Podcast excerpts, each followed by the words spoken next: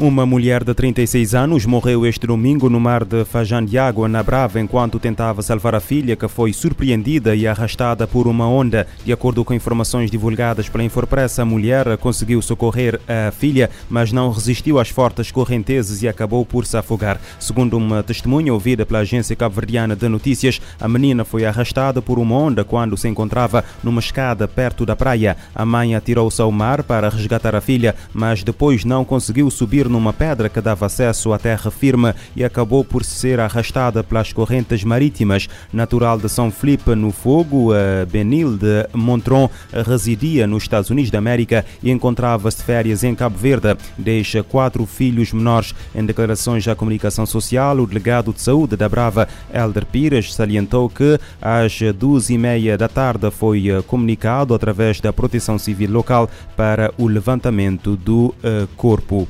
No Paúl, em Santo Antão, o Ministério Público ordenou a detenção de um homem de 45 anos suspeito da prática de um crime de violência baseado no género na forma agravada e um crime de ofensa simples à integridade. Em nota divulgada este domingo, a Procuradoria-Geral da República explica que a detenção foi feita fora de flagrante delito. Efetivada a detenção e submetido ao primeiro interrogatório judicial de arguído detido, foram aplicadas ao arguído as medidas de equação de proibição de contato com a vítima e a apresentação periódica às autoridades.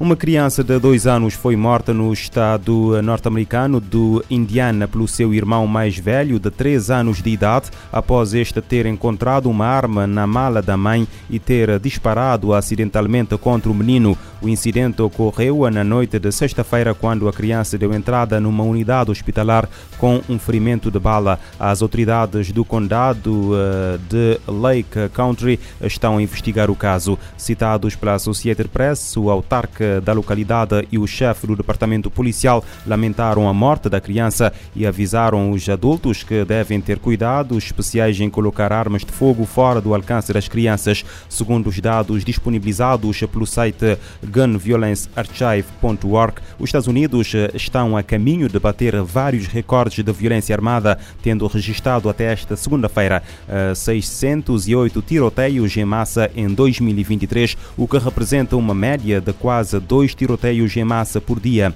Desde o início do ano morreram 16.746 pessoas devido a incidentes com armas de fogo nos Estados Unidos. As armas de fogo são ainda a principal causa de morte em crianças e adolescentes norte-americanos, supera os acidentes de aviação e o cancro.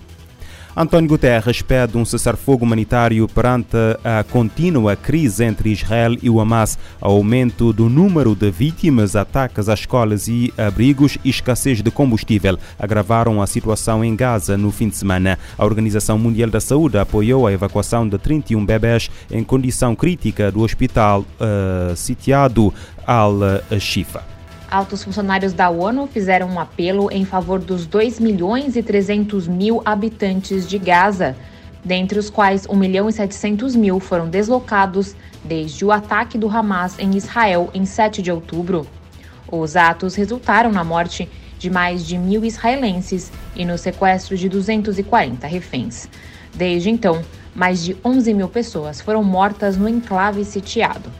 O secretário-geral da ONU, Antônio Guterres, afirmou que a guerra já deixou um número impressionante e inaceitável de vítimas. Em um comunicado divulgado neste domingo, ele reiterou o apelo por um cessar-fogo humanitário imediato. Ele destacou que a violência precisa parar.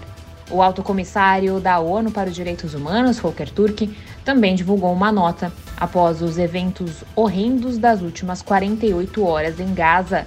Ele se referia aos ataques de escolas administradas pela ONU e à necessidade urgente de evacuar o hospital Al-Shifa.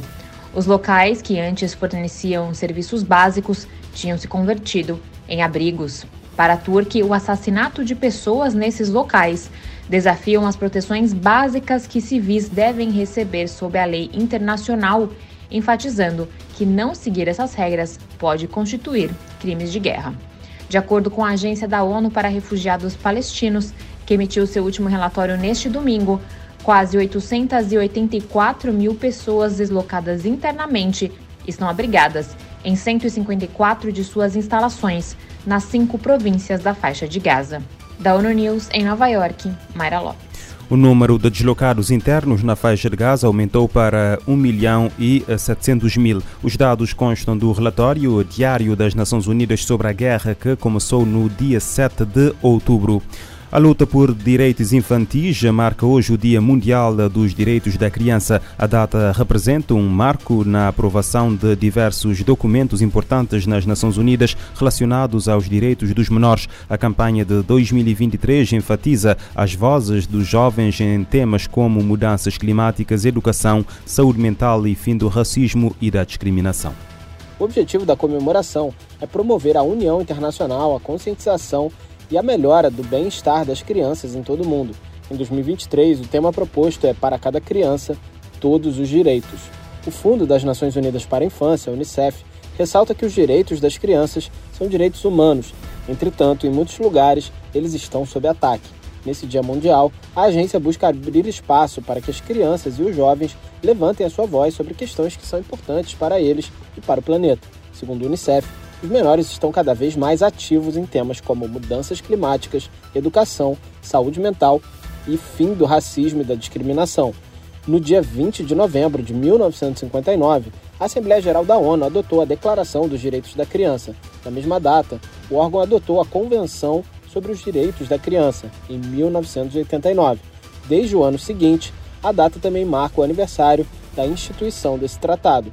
Para a ONU, o Dia Mundial da Criança oferece uma grande oportunidade para defender, promover e celebrar os direitos dos menores, que pode ser aproveitada na forma de diálogos e ações que construirão um mundo melhor para as crianças.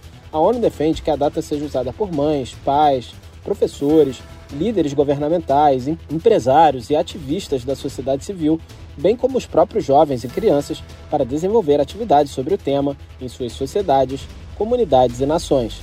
Da ONU News em Nova York, Felipe de Carvalho. A luta por direitos infantis marcou hoje o Dia Mundial dos Direitos da Criança.